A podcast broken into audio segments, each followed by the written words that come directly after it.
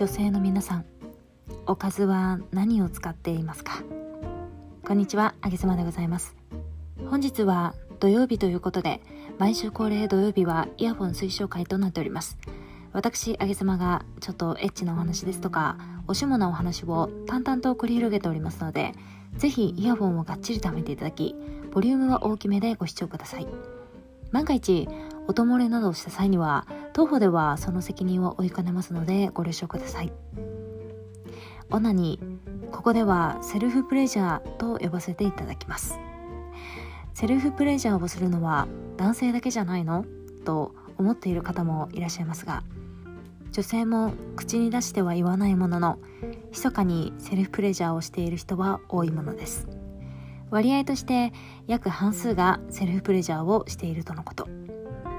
セルフプレジャーのメリットとしては気持ちが良くなる以外にも寝つきが良くなったり美容効果もありまた自分の体をより知るために行う方もいらっしゃいます。つまりセルフプレジャーをすること自体は決して恥ずかしいことではなくしたい人は適宜するといった必要行為なのかもしれません。また通称おかずとはセルフプレジャーを行う際に感度を高めていくいわばセルフプレジャーのお供であります。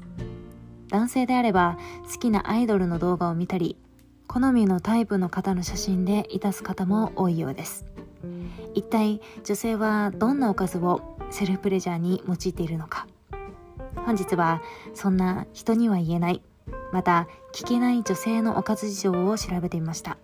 ぜひご視聴ください。女性のおかず事情その1エッチな漫画。女性は色使いや情景描写に敏感で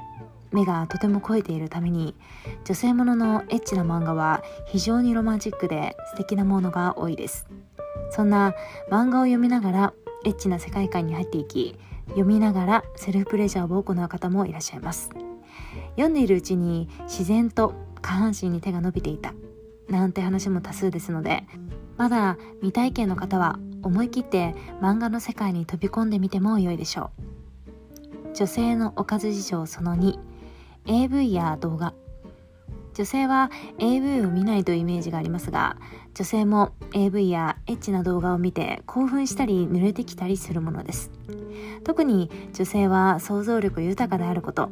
耳からの情報にも敏感であるためにエッチな動画とは相性が良いのです。